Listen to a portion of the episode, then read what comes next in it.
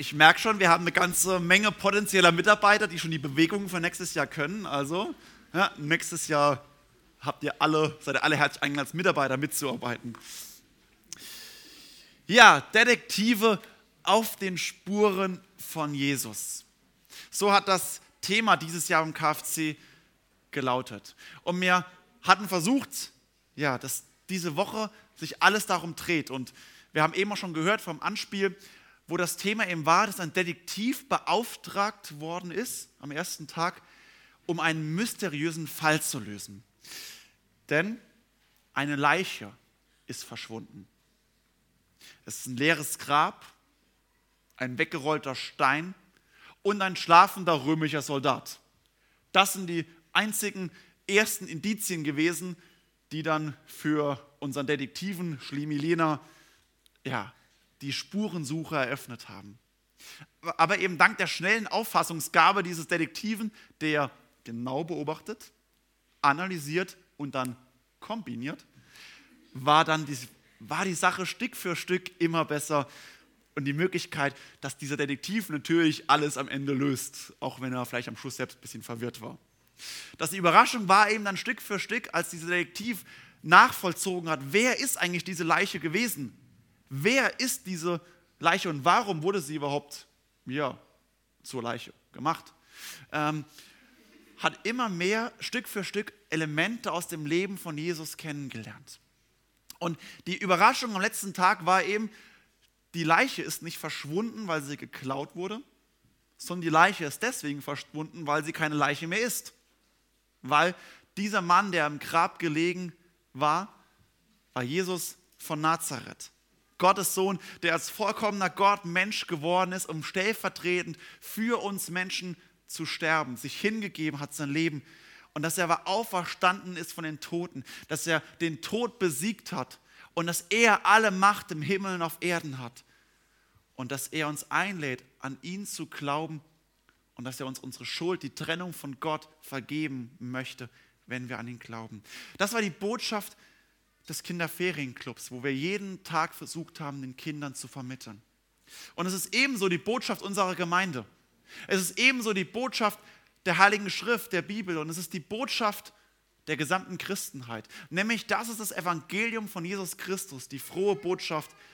Jesus Christus kam, um für uns zu sterben und aufzuerstehen. Und gewisserweise bleiben wir auch als Gemeinde bei unserem KFC Motto in den nächsten Wochen. Denn wir wollen als Detektive weiter unterwegs sein und hoffentlich deutliche Spuren erkennen. Spuren, die immer deutlich sichtbarer werden.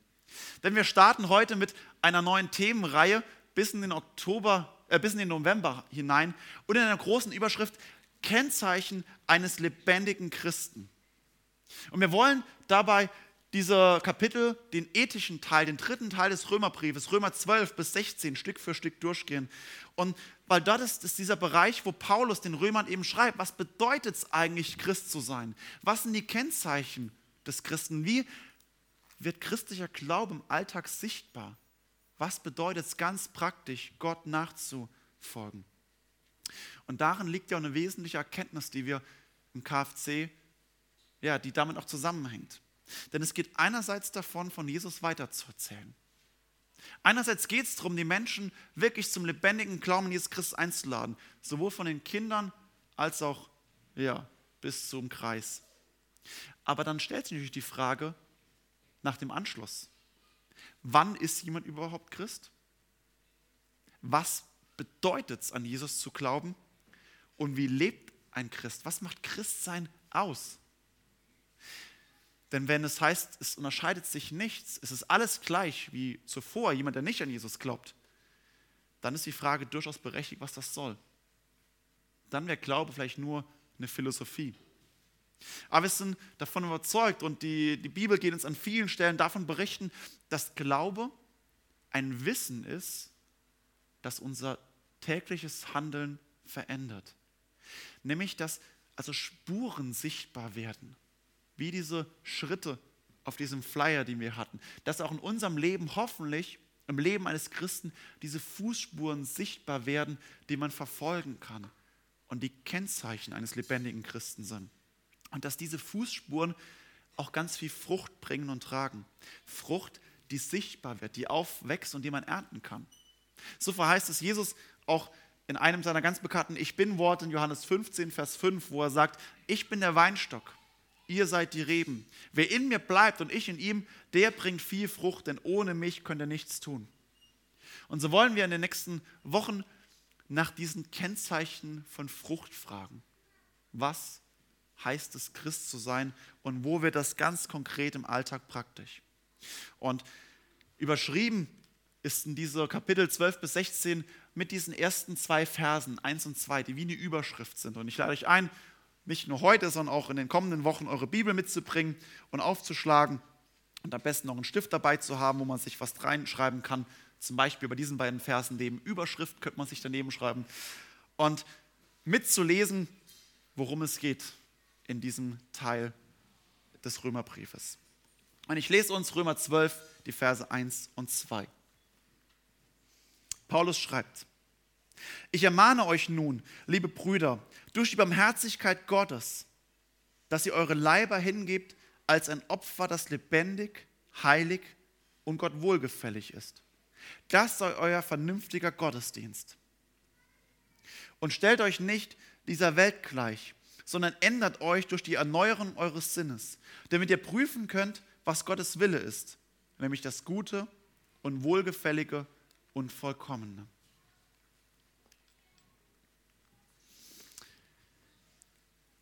Ganze Hingabe. Paulus beginnt mit einer Ermahnung. Ich ermahne euch nun, liebe Brüder. Eigentlich vielleicht kein besonders guter Einstieg in so den dritten Hauptteil. Man könnte irgendwie meinen, Paulus das ist nicht besonders freundlich. Du kennst die Leute in Rom nicht mal und äh, schreibst ihnen, weil du vorhast, zu ihnen zu reisen, dich schon mal anzukündigen. Und du ermahnst sie. Wenn wir am Kinderferien Kinder ermahnen mussten, vor allem wenn sie im Zelt äh, ein bisschen unruhig wurden, dann war es meistens mit hochgezogenen Augenbrauen, ernstem Blick, vielleicht auch. Ja? Ich ermahne dich, jetzt komm mal runter. Irgendwie war das meistens nicht so angenehm, wenn man ermahnt wird. Aber so wie hoffentlich die Mitarbeiter beim Kinderferienclub die Kinder ermahnt haben und hoffentlich ihr Eltern eure Kinder ermahnt, so ist es in der Sache streng, aber in der Art voll Liebe und in liebevoller Absicht. Paulus ermahnt die Gemeinde ja nicht zum Spaß. Es ist ja nicht irgendwie, dass er sie irgendwie jetzt eine Strafpredigt halten will oder muss sondern er bezeichnet sie auch als seine Brüder. Und er sagt, ihr, meine Brüder in Rom und auch in der Folge eben natürlich nicht nur die Männer dort, sondern eben die gesamte Gemeinde in Rom. Ich will euch ermahnen, weil ich euch im rechten Glauben, ich will euch den richtigen Weg zeigen, unterweisen drin. Ich will euch zeigen, deswegen ermahne ich euch, weil das so wichtig ist, was die Kennzeichen eines lebendigen Christen sind. Und deswegen rufe ich euch auf, hört genau zu, ich ermahne euch, weil das wirklich wichtig ist, was jetzt kommt. Und dabei bezeichnet er die Gemeinde als seine Brüder, als seine Geschwister, Brüder und Schwestern im Glauben, weil das das entscheidende erste Kennzeichen ist. Sie leben alle aus dieser Barmherzigkeit Gottes. Sie sind abhängig von der Gnade Gottes, der sie gerufen hat. Wir sind abhängig von diesem Ruf Christi, der uns ruft, der uns den Glauben ins Herz schenkt und schickt und uns verändert. Und wenn wir es erkennen dürfen, dass Gott uns den Glauben schenkt, dass wir dadurch zu Kindern Gottes werden. Und deswegen bezeichnet er die Gemeinde als seine Brüder und Schwestern, weil er weiß, wir leben aus dieser Barmherzigkeit und sind gemeinsam Kinder dieses lebendigen Gottes. Doch gerade weil sie dieses Wirken Gottes in sich erfahren haben, diesen ersten Ruf gehört haben, ist eben nun die Frage, okay, wie hat dieser Ruf des Glaubens was für Folgen. Und deswegen sagt er, ich ermahne euch, dass ihr eure Leiber hingebt. Gebt Gott eure Leiber hin als ein Opfer, das lebendig, heilig und Gott wohlgefällig ist. Irgendwie ist so typisch Luther, ja, eure Leiber. In den meisten Bibeln, die ihr vielleicht vor euch habt, steht vielleicht eher Leben drin. Aber es ist ein spannender Unterschied, dass Paulus hier vom Leib, also vom Körper spricht und nicht vom Leben. Am Donnerstag beim Kinderferiengrupp im Zelt hatten wir einen Entscheidungstag, wo wir aufgerufen haben, die Kinder, die wirklich an Jesus Christus glauben wollten und die ihr Leben wirklich ihm übergeben wollten, dass sie wirklich im Zelt bleiben, wir mit ihnen nochmal reden, die vier Punkte erklären und zeigen, hey, was, was heißt es eigentlich, der Freund Jesus zu sein und ein Ja zu ihm zu sagen. Und die Kinder haben dort zum Teil auch gesagt, ja, klar, Gott soll mein ganzes Leben gehören. Und das ist super. Und wir dürfen von Herzen dankbar sein für jedes Kind, wo das am Morgen ausgesprochen hat, ob es bei uns im Zelt oder in der kleinen Gruppe. Aber konkret wird das am Nachmittag. Konkret wird das morgen, wenn die Schule wiederkommt, wenn der Alltag startet. Auch bei den Mitarbeitern ist es einerseits ist es die schöne Sache, wenn man weiß, man hat eine ganze Woche im KFC verbracht und war dort voller Freude und erfüllt von Gott und morgens mit Andacht und Gebet den Tag gestartet. Aber morgen, wenn Schule und Studium und Ausbildung und Arbeit wieder starten, dort wird es konkret. Hat der Glaube Konsequenzen? Hat es Auswirkungen? Hinterlässt es Spuren in meinem Leben? Das Wissen um die Barmherzigkeit Gottes und die stellvertretenden Sühnetod Jesu, das muss ja Auswirkungen gerade haben, damit es kein totes Wissen, sondern ein lebendiger Glaube ist. Und so sind die Kinder vom KFC, die Mitarbeiter vom KFC und wir als ganze Gemeinde herausgefordert, dass wir uns das hinterfragen. Was hat es für Auswirkungen oder hat es überhaupt? Und viele von euch sind zum, äh, im christlichen Elternhaus groß geworden. Viele kommen schon seit Jahren in Jugendkreis, in Gottesdienst, in Hauskreise, in Bibelstunde. Und die meisten würden wohl viele Aussagen der Bibel, hoffentlich alle, unterschreiben und sagen, klar, das ist alles richtig und wahr, was zwischen diesen beiden Buchdengern steht. Doch die Theorie, das Bejahen ist das eine. Die Praxis ist das andere. Und hier betont Paulus ja gerade, dass ihr eure Leib hingibt, euren Körper hingibt, dass ihr eure Tat hingibt. Der Körper damit, wo wir handeln. Das, wo es konkret im Alltag sichtbar wird. Nicht nur das Leben im Sinne von, ja, ich bejahe das alles, das auch, aber eben das konkrete Nachfolge im Alltag, dass wir das hingeben, dass wir es umsetzen und sichtbar wird.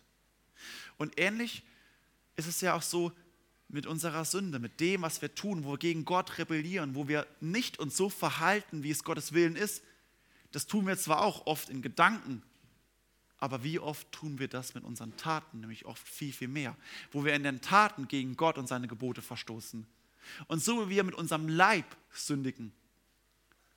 Deswegen ist Christus auch Mensch geworden und hat einen Leib angenommen. Nicht nur um unsere Gedanken, unsere Philosophie oder was auch immer zu erlösen, sondern um den konkreten Alltag, das Praktische, das Anfassbare zu verändern.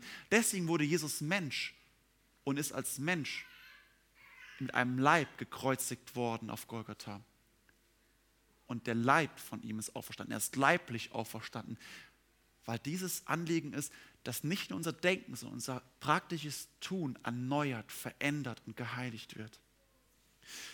Und deswegen ist das Ziel unser verändertes Tun.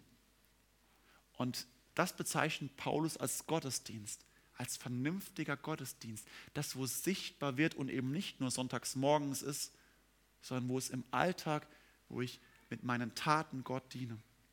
Denn wo ich so handle, wo ich von Gott ihm diene, ihm hingegeben bin, da bin ich ja Gottes Eigentum geworden. Wenn Jesus mich erkauft hat und befreit hat, dann gehöre ich ganz Gott und dann gehört nicht nur mein Denken, sondern mein Tun Gott. Und dann bedeutet es ja gerade, dass ich ihm mit all dem, was ich bin und tue und handle, ihm mich hingebe und ihn damit verehre. Was bisher von Neid und von Individualismus zerfressen ist, das soll eben gerade heilig werden. Wiedergeboren, so wie Christ auferstanden ist durch den Glauben, auferstehen und als Dienst Gott. Der Glaube nimmt uns in die Pflicht. Aber wo das geschieht, was Paulus im ersten Vers sagt, wird eigentlich das zweite deutlich, was dann im zweiten Vers kommt. Nämlich, dass die Voraussetzung für die Hingabe, für eine ganze Hingabe an Gott, ist eine ganze Trennung. Denn wenn das gelingen soll, dass ich Gott wirklich diene in meinem Leben, dann merke ich ja, ich stehe im Konflikt mit meinem alten Leben. Dann muss ich das unterscheiden mit meinen alten Gewohnheiten und Verhalten. Und wie einfach ist es doch, an vielen Stellen das alte Leben zu behalten. Wie einfach wäre es für mich noch als Student, meine Steuererklärung jedes Jahr zu frisieren. Jeder, der ein Büro zu Hause hat, wir haben ja einige Lehrer in der Gemeinde, das ist so einfach, wenn man ein Büro zu Hause hat, die Steuererklärung schön zu frisieren. Das ist so einfach. Oder jeder, der eine eigene Wohnung oder ein Haus hat, wie schnell ist diese Versuchung da, einfach mit dem Handwerker, wenn er fragt, brauchen Sie unbedingt eine Rechnung oder können wir es so machen? Ja, klar, dann ist es für uns alle günstiger. Wie schnell und groß ist diese Versuchung? Oder wie oft gibt es eine Möglichkeit, ein Handy zu kaufen, wo halt jemand besorgt hat? Es gibt durchaus häufiger, als man das denkt. Ah ja, ich kenne jemanden, der, der hat Handys, der verkauft die Handys zur Hälfte vom Preis. Mhm. Wie groß ist diese Versuchung? Paulus schreibt, stellt euch nicht dieser Welt gleich, sondern ändert euch durch die Erneuerung eures Sinnes. Unsere Umwelt, unsere Familien, Arbeitskollegen, Freunde, ja, sie fordern und wollen ja gerade, dass wir uns eigentlich so verhalten wie sie. Dass wir uns so ja, verhalten, das macht doch jeder so. Da ist doch nichts dabei, wenn ich das mache. Und es ist auch verständlich, wenn ein Nicht-Christ das auch macht. Also es ist trotzdem falsch und äh, gegen Gesetze. Aber ja, wenn, ich, wenn es keine höhere Instanz gibt, vor der ich mich verantworten muss, solange ich nicht erwischt werde, ist ja alles okay. Unsere Glaube fordert gerade auf, dass wir uns unterscheiden. Unsere Welt propagiert immer die Individualität. Jeder kann glauben und meinen und sich verhalten, wie er will. Aber wenn wir eigentlich genauer hingucken, ist es eigentlich nur das Schild nach außen. Nach innen fordert unsere Umwelt ja gerade von uns, dass wir uns so verhalten wie alle. Das macht doch jeder so. Ich habe selten auf Facebook weniger Hass selbst erlebt und davon gelesen, als wenn sich jemand gegen Abtreibung ausspricht. Guckt euch mal solche oder versucht es mal aus damit, postet mal was gegen Abtreibung es, ich habe wirklich, es ist verrückt, gerade von denen, die sonst so für die Freiheit und äh, alles äh, Selbstbestimmung kämpfen, was an Hass dort entgegenkommt. Wirklicher Shitstorm, der losbricht. Das ist unglaublich. Von denen, die das anders, die für Freiheit kämpfen. Oder Unverständnis. Ich habe früher lange Zeit Volleyball gespielt und jedes Jahr war unsere Volleyballmannschaft eingeladen zu einem FKK-Volleyballturnier übers Wochenende. Und ich habe mich jedes Jahr geweigert mitzufahren. Und es war immer so die Frage, Herr Martin, ja, da ist doch nichts dabei. Äh, doch, ich komme gern zu einem anderen Turnier mit. Und es ist jedes Jahr dieses Unverständnis.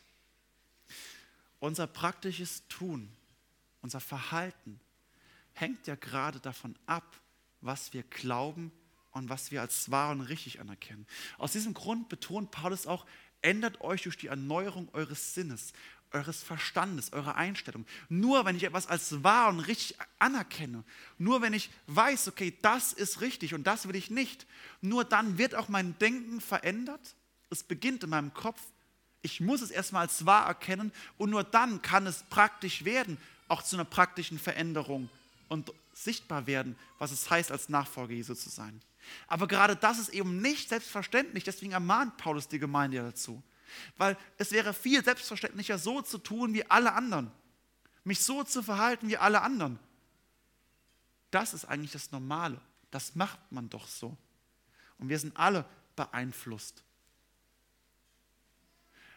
Und unser Leben wäre viel einfacher, wenn wir uns nicht unterscheiden würden, wenn sich Nachfolger Christi nicht unterscheiden von dem Leben von Nichtchristen. Aber gerade das soll es eben. Und Paulus ruft uns so zu dieser Trennung auf. Stellt euch nicht dieser Welt gleich.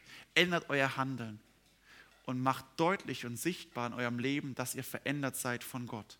Auch wenn uns das notwendigerweise in den Konflikt führt mit, ja, vielleicht unseren Freunden, Familien, mit der Gesellschaft, mit Einstellungen. Es muss sich sogar unterscheiden. Und dafür ist ein dritter Schritt wichtig. Und das haben wir mit den Kindern auch in dieser Woche gelernt. Lena hat es in besonderer Weise die Woche trainiert, was es bedeutet, ein Detektiv zu sein. Wir sollen ein ganzer Detektiv dafür sein. Nämlich die Voraussetzung, dass, ich, dass es gelingen kann, die Trennung von der Welt und die Hingabe an Gott. Dafür ist die Voraussetzung, dass ich weiß, was richtig ist, wie ich mich verhalten soll und dass es sich lohnt, für was zu kämpfen. Und die Voraussetzung, die schreibt Paulus am Schluss. Nämlich, ändert euch durch die Erneuerung eures Sinnes, damit ihr prüfen könnt, was Gottes Wille ist. Für Paulus ist es selbstverständlich und für ihn ist es klar, dass wir den Willen Gottes prüfen können, herausfinden können. Dass Gottes Wille nicht irgendwie im Dunst des Nebels am Morgen irgendwie verborgen ist, sondern dass Gottes Wille klar ist und dass ich ihn herausfinden kann, wenn ich mich darum bemühe. Für Paulus ist klar, dass Gott redet. Diese Frage eigentlich so, die ich so oft im Jugendkreis, auch selbst als Jugendlicher gestellt habe, ja, was will Gott in meinem Leben? Das ist eigentlich so, ja, Gottes Wille ist nicht so ganz klar. Nein, Paulus sagt, es ist voll, Gottes Wille ist klar und er ist erkennbar. Wir können rausfinden, was Gottes Wille ist. Und für Paulus sagt es, es ist gut, dass wir das prüfen. Die Konsequenz ist leider nicht so klar, weil wenn ich weiß, was Gottes Wille ist, verhalte ich mich auch so? Paulus geht selbstverständlich davon aus, wenn ich prüfe, was Gottes Wille ist, kann ich zugleich herausfinden, und werde ich nicht nur herausfinden, was Gottes Wille ist, sondern ich werde auch mich diesem Willen anpassen. Und das ist meistens die größere Hürde, dass ich diesem Willen auch entspreche. Denn wo das nicht so ist, ist eigentlich gerade das die größte Beleidigung, theologisch gesprochen, eigentlich Sünde gegen Gott. Denn wenn ich weiß, wie ich mich verhalten soll, wo Gott es sagt, und ich nicht so mich verhalte, gerade dort rebelliere ich ja gegen seinen Willen. Und diesen Willen Gottes beschreibt Paulus mit drei Adjektiven, die wir zugleich auch als selbstständige Attribute Gott näher beschreiben. Gott will das Gute, das Wohlgefällige und Vollkommene, weil Gott selbst gut, wohlgefällig und vollkommen ist. Gott ist gut, nicht einfach der brave Opa, der auf dem Thron sitzt und keiner Fliege was zu Leide tut. Nein, er ist durch und durch gut, gerecht und heilig. Er ist voller Liebe und zugleich voller Zorn über Ungerechtigkeit und Sünde. Aber Gott ist wohlgefällig, er ist uns zugewandt, er lebt in der Hingabe, er sucht uns Menschen, er ruft uns zum Glauben. Und Gott ist der Vollkommene. Er ist derjenige, der in seiner völligen Souveränität und Macht und Herrlichkeit alles überstrahlt und steigt. Und für den es sich lohnt, weil er der Vollkommene ist, mein ganzes Leben diesem Vollkommenen hinzugeben. Deswegen lohnt sich ja die Hingabe, wo ich erkenne, weil und wer Gott ist und was er tut. Und so führt uns das wieder zurück, wo ich als Detektiv den Willen Gottes erkenne, wo ich weiß, wer Gott ist und was er will und was er von mir fordert, führt mich das ja gerade wieder in die Anbetung, wenn ich erkennen darf, was Gott in meinem Leben tut. Und gerade das fordert mich wieder auf zur Trennung von der Welt. Und deswegen ist Römer 12, 1 und 2 ein wunderbarer Kreislauf. Ich will mich Gott hingeben. Ich trenne mich von der Welt und ich erforsche Gottes Willen und es führt mich wieder zur Hingabe, wieder zur Trennung. Und deswegen ist es eine wunderbare Überschrift über all das, was dann im folgenden Kapitel kommt, wo dann praktische Dinge durchgesprochen werden. Ist das die Überschrift, wo wir, ausgerufen, wo wir aufgerufen werden, diese Kennzeichen des lebendigen Christen, des lebendigen Glaubens zu erkennen und zu leben zu Gottes Ehre. Und dazu sind wir aufgefordert und aufgerufen.